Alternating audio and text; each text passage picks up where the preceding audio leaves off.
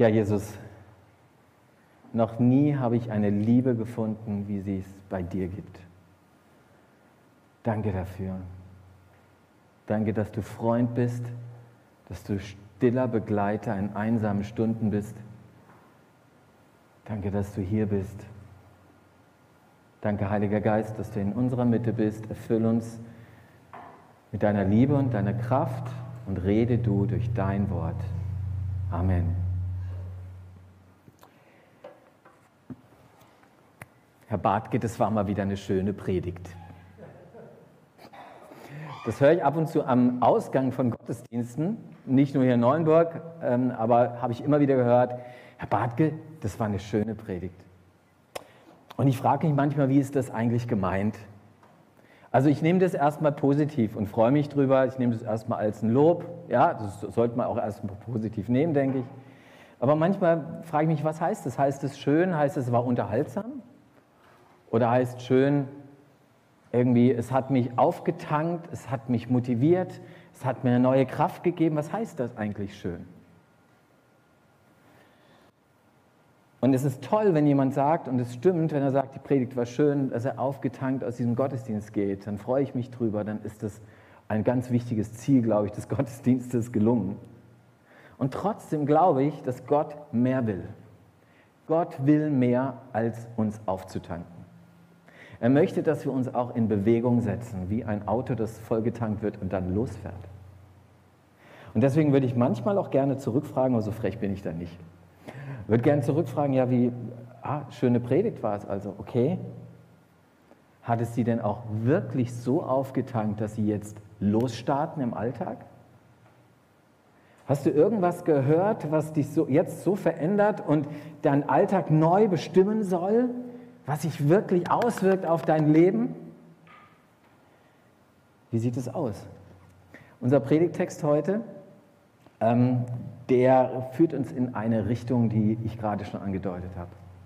Und die steht am Ende einer langen Predigt, die Jesus gehalten hat, das ist die Bergpredigt, steht im Matthäus-Evangelium 5 bis 7, lange Predigt, viele von euch werden sie kennen oder einige von euch, lohnt sich immer mal wieder zu lesen. Äh, für alle Schüler, ich fand es in der Schule irgendwann, man konnte es nicht mehr hören, ne? irgendwann will man sie gar nicht mehr lesen, weil man nur noch Bergpredigt macht. Aber es ist eine großartige Predigt und am Ende dieser Predigt steht genau dieses Wort aus Matthäus, äh, Matthäus 7. Und da erzählt Jesus eine Geschichte, ein Gleichnis. Wer diese meine Rede hört und tut sie, der gleicht einem klugen Mann, der sein Haus auf Fels baute. Als nun ein Platzregen fiel und die Wasser kamen und die Winde wehten und stießen an das Haus, fiel es doch nicht ein, denn es war auf Fels gegründet. Und wer diese meine Rede hört und tut sie nicht, der gleicht einem dummen, also einem törichten Mann, der sein Haus auf Sand baute. Als nun ein Platzregen fiel und die Wasser kamen und die Winde wehten und stießen an das Haus, da fiel es ein und sein Fall war groß. Zwei Männer mit ganz unterschiedlichen Voraussetzungen. Der eine, der baut sein Haus und ist klug auf einem Felsen. Und der andere ist ein bisschen dümmer, so heißt es wirklich, Jesus sagt es so, der baut sein Haus auf Fels, auf, auf Sand. Und dann kommt bei beiden das Gleiche, und zwar irgendein Unwetter und rafft das eine Haus nieder und das andere nicht. Das Unwetter ist in der Bibel ein, ein, ein Bild für das Gericht Gottes. Es wird zur Rechenschaft gezogen werden. Und die Frage, wird mein Haus bestehen? Das ist so ein bisschen die Frage, die auch dahinter steckt. Kräftiges Unwetter, steht für das Gericht Gottes. Und der, der Fels, auf dem wir stehen, auf dem der kluge Mann steht, ist Jesus und sein Wort ist noch ein bisschen mehr, aber ich jetzt bleibe erstmal dabei, ist Jesus und sein Wort.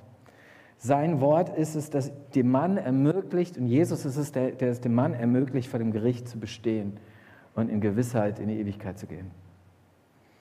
Dieser Mann, der hat was verstanden, der sein Haus auf Fels baut, der hat was verstanden, und zwar hat verstanden, dass man richtig hinhören muss. Und das ist auch das Thema der Predigt. Hör hin, aber richtig. Hör hin, aber richtig. Das ähm, wie hört man richtig hin. Was meine ich damit? Ähm, ich werde euch jetzt zwei Gedanken dazu mal ähm, zum Besten geben. Wenn ihr euch mit jemandem unterhaltet und ihr wollt richtig gut zuhören, dann ist eine Voraussetzung, dass ich den anderen verstehe und ihm richtig zuhöre, ist, ist, dass ich ihn vorbehaltlos annehme, das weiß man, Akzeptanz ist entscheidend. Ich muss den anderen vorbehaltlos annehmen und diese Annehme spürt er auch und dann kann ich ihm richtig zuhören. Nichts anderes ist es eigentlich, wenn ich Gott zuhöre. In dieser Haltung bin ich. Wenn ich richtig zuhören will, dann muss ich diesen Jesus annehmen und sein Wort annehmen. Das ist der erste Gedanke. Da heißt nämlich, in diesem Text heißt es, wer meine Rede hört, gleicht einem klugen Mann, der sein Haus auf Fels baut. Wer meine Rede hört, also da hört jemand hin, ja? Und dann baut er sein Fels, sein, äh, sein, sein Lebenshaus auf festem Grund, auf einem festen Fundament. Und das ist ein kluger Mann, heißt es da. Voraussetzung also ist, dass ich hinhöre und dass ich dieses Wort annehme. Und das hört sich so simpel an, aber dass ich es tatsächlich als Autorität auch annehme. Wenn ich Jesus in mein Leben gelassen habe, gesagt, du bist wirklich der Herr und der Chef meines Lebens, dann sind auch seine Worte natürlich genauso gültig und eine Autorität für mich. Übrigens auch dann, wenn es unbequem ist. Auch dann, wenn es nicht so ganz dem normalen Mainstream und Gedanken, äh, die meine Nachbarn so haben übers Leben, wenn es dem widerspricht. Gottes Wort gilt und ich will ihm zuhören in dieser Haltung. Ich nehme es an, weil du mein Leben ja eigentlich immer wieder auftankst, weil du mich liebst und weil ich deine Liebe erfahren habe, weil ich weiß, dass du von Grund auf gut bist. Wenn jemand von Grund auf gut ist, sind auch seine Worte von Grund auf gut und immer gut für mich. Also ich will hinhören und das ist der erste Schritt, genau. Höre hin, äh, ich nehme Jesus und sein Wort vorbehaltlos an. So, und jetzt lass uns das auch mal praktisch werden. Ist das denn so einfach? Ähm, also die Bergpredigt, habe ich gesagt, wird vorher gehalten von Jesus. Und da gibt es verschiedene Punkte, ganz viele, die er da anspricht. Und ich übersetze es jetzt mal, ein paar Dinge und überlegt mal, das kann ich voll und ganz jetzt annehmen und das ist die Autorität für mein Leben. Also, lebe kompromisslos ehrlich. Kann man einen Teil der Bergpredigt zusammenfassen. Lebe kompromisslos ehrlich. Zu jeder Zeit. Liebe die Menschen, die dich nerven, aber lieb sie so richtig. Lieb die, die Menschen, die dir sogar zum Feind werden. Schau nicht anderen Frauen oder Männern hinterher, wenn du verheiratet bist. Richte nicht über andere. Richte nicht über andere. Oder gib deine Sorgen ganz an Gott ab. All das sind so zusammengefasst, gibt es noch mehr in der Bergpredigt, aber es sind Weisungen, die Jesus uns gibt, Richtlinien, sein Wort, das uns mitgegeben wird. Jetzt höre ich hin und sage, okay, das ist die Autorität für mein Leben. Und es ist relativ leicht zu sagen, noch, noch relativ leicht zu sagen, okay, das ist die Autorität für mein Leben. Aber jetzt gibt es einen wichtigen Schritt weiter. Und es ist interessant, ihr habt vielleicht gemerkt, dass da in dem Vers, den ich eben gelesen habe, was fehlte. Hier fehlte nämlich was. Wer meine Worte hört, gleicht einem törichten Mann. Was fehlt denn da? Wisst ihr es noch? Habt ihr es gehört? Und sie tut, genau. Eigentlich geht es weiter. Und das meine ich dann mit dem zweiten Schritt. Richtig hinhören bedeutet, ich tue es dann auch. Wer meine Rede hört und sie tut, gleicht einem klugen Mann. Es ist nicht so und es ist, es ist nur halb hingehört. Wenn dieses Wort Gottes in mein Ohr kommt, und selbst wenn es in mein Herz kommt und es mich bewegt innerlich, ist es auch noch nicht wirklich angekommen. Also schon auch, aber ne, auch auf halber Strecke, sondern es muss dann in Hände und Füße. Es muss in mein Leben rein. Es muss Auswirkungen haben auf mein Leben. Das ist das Entscheidende. Und das, glaube ich, ist ganz wichtig. Deswegen der zweite Gedanke war der, du musst das auch tun. Ganz simpel, wissen wir viele von uns. Klar muss ich das tun. Aber wie sieht es aus im Alltag? Das Comedy-Duo nimmt zwei, so hießen die früher. Äh, dann kamen die Urheberrechtsmenschen und haben gesagt, nimm zwei, das sind die Bonbons. Ähm, deswegen müsst ihr euch, nennt, nennt ihr euch Super 2. Und Super 2 hat vor vielen Jahren mal äh, einen Song geschrieben und der ging so, wir, die Gemeinde, sind der Kuschelclub der Erretteten, Verein der Gesättigten, alles freut sich und ist froh und es ist mollig warm ohne Risiko. Also natürlich, Ironie off, ja, also es ist äh, natürlich ironisch gemeint, äh, der Kuschelclub der Erretteten. Wir als Menschen, die mit Jesus Christus leben und als Gemeinschaft miteinander unterwegs sind, sollen nicht ein Kuschelclub der Erretteten sein, auch nicht der Verein der Gesättigten. Jesus will mit seiner Gemeinde, dieser Gruppe von Menschen, die sich an Jesus halten und ihm vertrauen, äh, eine Gruppe von Menschen schaffen, die bereit ist, sich voll und ganz auf diesen Jesus zu verlassen, auf sein Wort. Jesus wollte mit der Kirche eine Gruppe von Menschen, die bereit ist, richtig hinzuhören. Er wollte eine Gruppe von Menschen, die es wagt, sein Wort ins Herz rutschen zu lassen und dann von dort in Hand und Fuß. Und er wollte eine Gemeinde, die ihr Haus auf Fels baut, die hört und tut. Die christliche Gemeinde, das ist schön, äh, ist eben keine Wellness, reine Wellness-Veranstaltung. Also ich weiß, ich, äh, ich, ist ein bisschen einseitig. Natürlich auch Wellness, natürlich auch auftanken, natürlich auch einfach nur, nur sein dürfen vor Gottes Angesicht und äh, nichts tun müssen. Aber wir fallen, wir fallen vom Pferd, wenn wir die andere Seite nämlich auch nicht sehen. Stellt euch vor, ihr geht mit eurem Partner in ein äh, schönes Wellness-Wochenende. Das ist ja was Tolles, das ist ja erstmal schlecht, das ist super. Oder Andreas? Ist gut? Ne? Also mal richtig so ah, entspannen. Aber dann geht es mit neuer Kraft los, in den Alltag wieder rein. Und beides gehört zusammen. Beides brauchen wir. Und ähm, es gab mal einen äh, katholischen Bischof, der heißt äh, Jacques Gaillot. Jacques Gaillot hat mal gesagt Folgendes, eine Kirche, die nicht dient, dient zu nichts. Eine Kirche, die nicht dient, dient zu nichts. Eine Kirche, die ihr, ihr, ihr, Haus auf Sand baut, dient zu nichts. Eine Kirche, die nicht richtig hinhört, dient zu nichts. Kirche und Gemeinde ist nie Selbstzweck, ist nicht um ihrer Selbstwillen da, zumindest nicht zuerst. Kirche ist vor allem dafür da, dass sie ausstrahlt, dass sie Licht ist in dieser Welt und ausstrahlt in Wort und in Tat, in deiner praktischen Tag, Tat, äh, jeden Tag in deinem Alltag. Und es bedeutet auch, dass wir Menschen auf die, zum Beispiel auch auf die Tankstelle hinweisen, von der wir leben. Ja, das ist auch ein Teil davon, dass sie in Liebe dorthin führen und ihnen sagen, hey, da gibt es eine Tankstelle, da gibt es diese Liebe, von der wir gerade gesungen haben. Ja, ein großartiges Lied, ich liebe das äh, Lied sehr. Ja, die, eine Liebe, die wir nirgendwo anders finden können. Auch das gehört dazu. Und dann, wenn ich das tue, dann habe ich mein Haus auf Fels gebaut. Jetzt denkt der eine oder andere, naja, Moment, da habe ich aber mal was anderes gelernt. Eigentlich vor dem Gericht Gottes bestehe ich dann, wenn ich, wenn ich, ähm, wenn ich glaube, wenn ich diesem Jesus Christus vertraue, der für mich am Kreuz gestorben ist und auferstanden ist. Wenn ich ihm glaube, ihm vertraue, dann habe ich Ewigkeit. Und das ist auch richtig.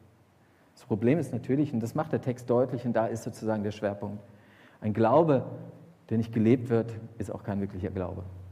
Eine Beziehung, in der ich bin, lebe und ich lebe diese Beziehung nicht, ist keine wirkliche Beziehung. Wenn ich mit meiner Frau nie reden würde, meine Frau nie was Gutes tun würde, ihr nicht zeigen würde, auch durch meine Taten, dass ich sie lieb habe, dann ist es keine Beziehung. Dann äh, ist irgendwas der Tod vorprogrammiert. Das beides gehört eng zusammen. Mein tiefer Glaube, Jesus hat mich angesteckt und ich gehe raus und äh, tue etwas. Es hat also nicht in erster Linie was mit Leistungsdenken zu tun, was man vielleicht denkt, wenn man das so hört so eine Art Werksgerechtigkeit, sondern äh, das Entscheidende ist, immer wenn Gott uns rausschickt mit unserem Auto, dann ist er keiner, der sagt, so Tilo, jetzt fahr mal los. Ich glaube, ich habe das Bild vielleicht auch schon mal irgendwann verwendet hier, aber ich nehme es nochmal. Fahr einfach mal in deinem Auto los. Los geht's jetzt. Jetzt tu aber was fürs Reich Gottes und für deine Mitmenschen und für deine Beziehung zu mir. Tu endlich etwas sondern er ist ganz anders, handelt ganz anders in der Bibel. Es gibt dieses Prinzip, was man immer wieder liest in der Bibel, ähm, dass es immer so ist, dass der Heilige Geist, dass Gott selbst uns unseren Tank auffüllt und dann fahren wir erst los. Deswegen ist es auch kein Leistungsgedanke, der eigentlich dahinter steckt. Es ist immer ein Gott da, der mich erst auffüllt und dann fahre ich los. Wir haben letztens Kirchengemeinderatssitzung gehabt, da habe ich eine, eine kurze Andacht oder einen kurzen Impuls gehalten zum Matthäus 28, das ist dieser, dieser, äh, diese Stelle, wo Jesus seine Jünger nochmal versammelt als Auferstandener und ihnen sagt, da euer Auftrag ist, in die Welt zu gehen und von mir weiterzusagen in Wort und Tat. Und dann habe ich gesagt, das Wichtige und Tolle ist dabei, dass es dieser Auftrag, sagen wir dieser Auftrag jetzt fahr los, umrahmt ist mit Zusagen. Ja, Mir ist gegeben alle Macht im Himmel und auf Erden, steht ganz am Anfang und am Ende steht, siehe, ich bin bei euch alle Tage bis an der Weltende. Das ist sozusagen die Benzinfüllung. Damit starten wir. Und um ein anderes Beispiel aus der Bibel zu nehmen, ähm, da gibt es so einen Propheten, der heißt Jeremia, kennt er vielleicht, und der hat richtig, eine richtig unangenehme Aufgabe vor sich, und zwar, der muss eigentlich fast nur Gericht predigen. Also er tritt auf und muss richtig unangenehme Sachen sagen, also nicht sehr nett. Und er sagt, als er den Auftrag kriegt von Gott, du bist jetzt mein Prophet, los, leg los, dann sagt er, ja, also Gott kann ich kann eigentlich ja nicht reden. Ich kann gar nicht reden. Vor Leuten schon gar nicht. Will ich nicht. Kann ich gar nicht. Und äh, ich auch, bin auch viel zu jung dafür. Und jetzt ist doch spannend, wie Gott darauf reagiert. Er sagt also nicht, wie gesagt, ist mir eigentlich egal, jetzt fahr los oder so nach dem den Zeigefinger und sagt jetzt, aber jetzt fahr mal los und hör mal richtig hin, sondern er handelt ganz anders. Er sagt ihm erst einmal und hangt, hangt ihn auf und sagt, hab keine Angst, denn ich bin mit dir. Ich bin an deiner Seite. Ich werde dich beschützen. Und dann kommt das Großartige, dann streckt der lebendige Gott seine Hand aus und berührt den Mund von Jeremia und macht deutlich, hier, ich bevollmächtige dich auch zu reden in meinem Namen. Und so ist das Prinzip in der Bibel immer wieder, wenn wir etwas tun für ihn und für sein Reich, dann lässt er uns nicht allein, sondern rüstet uns aus. Er bevollmächtigt uns. Das ist entscheidend. Und dann aber darf ich, wie gesagt, dieses richtige Zuhören ernst nehmen und dann mein Haus auf Fels weiter bauen. Und möchte zwei konkrete Beispiele zum Schluss nennen. Wir reden von der Bergpredigt, ne, haben wir gehört. Zwei Beispiele. Da ist eine Angestellte und sie wird das, erlebt das, was man nicht nur in der Schule erlebt, sondern auch am Arbeitsplatz immer wieder. Äh, sie erlebt Mobbing von einer Arbeitskollegin und diese Arbeitskollegin, die macht sie für ihren, schlecht, für ihren Chef schlecht und ähm, zieht sie durch den Dreck vor anderen Arbeitskollegen. Und ja, also es ist ziemlich heftig und sie erlebt es auch sehr heftig, es macht sie fertig. Sie lebt bewusst als Christ und lebt mit Gott, hat diese Liebe Gottes erlebt in ihrem Leben und ähm, sie lebt in dieser persönlichen Beziehung zu Gott. Und da kommt plötzlich in ihrer, in ihrer Zeit mit Gott liest sie Bibel, wird aufgetankt von Gott, mit, hoffentlich auch, und sie liest aber dann auch diesen Vers aus, ähm, aus, aus der Bergpredigt, liebt eure Feinde und bittet für die, die euch verfolgen. Und dann denkt sie, oi, das schaffe ich eigentlich gar nicht. Oder doch? Und Gott löst es in ihr aus und es merkt, es rutscht, das Wort rutscht vom Kopf ins Herz, in Hände und Füße.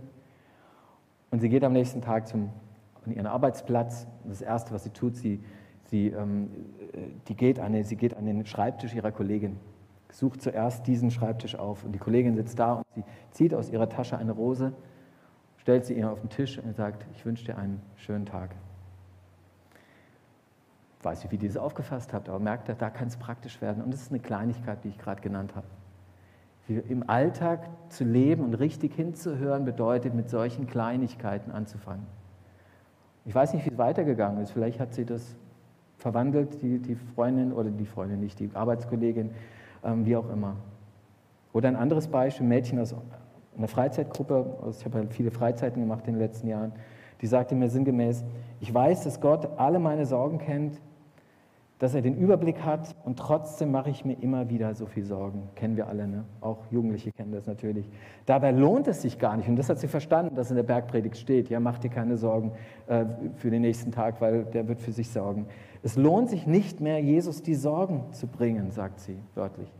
Es lohnt sich eigentlich nicht mehr, Jesus, es, lohnt sich viel mehr, Entschuldigung, es lohnt sich viel mehr, Jesus die Sorgen zu bringen, statt die Sorgen bei mir zu lassen.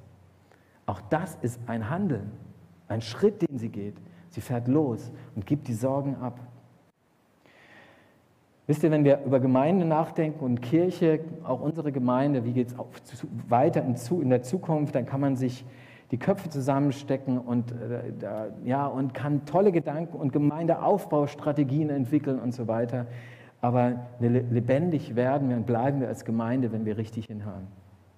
Lebendig bleiben wir als Kirche, wenn wir richtig hinhören und nicht nur hören, sondern tun. Wenn wir zu einer dienenden Kirche werden, wenn wir den Menschen dienen, wenn wir Gott dienen wollen und das im Alltag umsetzen. Wenn wir auf Gottes Willen hören, auf seine, dieses, dieses Wort Gottes als Autorität annehmen und es umsetzen. Und ich wünsche uns das, dass wir das immer mehr in unserem Alltag tun, dass wir richtig hinhören und deswegen hör auf Jesus, hör auf ihn, geh in deinen Alltag, wirklich in deinen Alltag, da fängt es nämlich an, im Kleinkram deines Alltags. Handle und diene und baue dadurch dein Haus auf Fels. Amen.